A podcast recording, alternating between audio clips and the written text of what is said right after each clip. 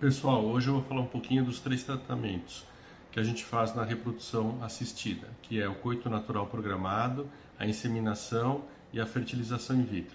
Eu vou começar com o coito natural programado.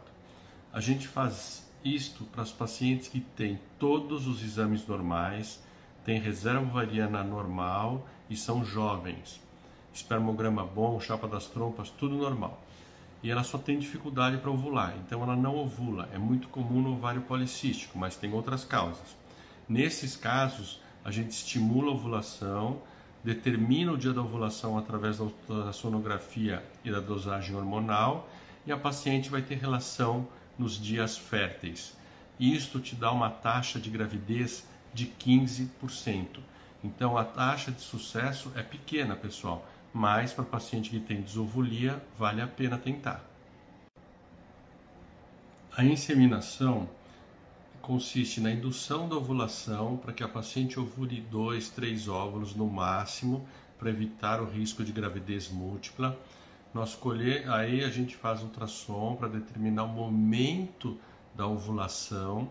Quando a paciente ovula, nós colhemos o sêmen do marido esse sêmen é preparado, é capacitado no laboratório.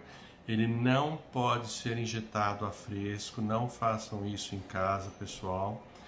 E com esse sêmen capacitado, a gente põe a paciente em posição ginecológica, passa uma sondinha fininha e joga os espermatozoides preparados no fundo do útero. Nós estamos aproximando os óvulos dos espermas. A taxa de gravidez é ao redor de 30%. E é muito importante você saber que tem indicação. Então, tem paciente que tem desovulia e não engravidou com o coito natural programado, paciente que tem endometriose leve e pacientes que têm baixa alteração no esperma, ou seja, alteração pequena do esperma.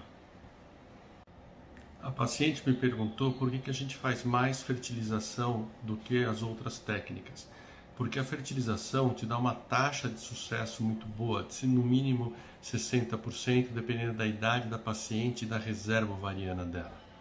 A fertilização tem várias indicações, pessoal. Pacientes que têm endometriose severa profunda, paciente que tem fator tubário, ou seja, problema na trompa, é, paciente que tem mais do que 40 anos, paciente que tem baixa reserva ovariana, as pacientes que já fizeram tratamentos anteriores sem sucesso, tem que ir para fertilização in vitro. Pacientes que têm que fazer PGS, as pacientes que têm aborto de repetição. Então, essas pacientes têm indicação da fertilização in vitro. E o resultado é muito bom. Por isso que a gente acaba fazendo a fertilização. No homem, basicamente, é alteração do esperma severa homens com baixa quantidade, baixa motilidade e alteração do, da forma do espermatozoide têm indicação de fazer a fertilização in vitro.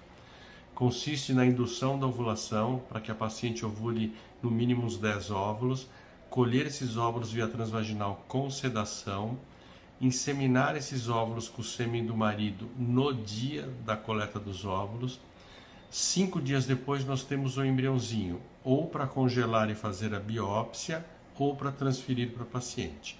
Se fizer a biópsia, a gente vai transferir esse embrião só no próximo mês.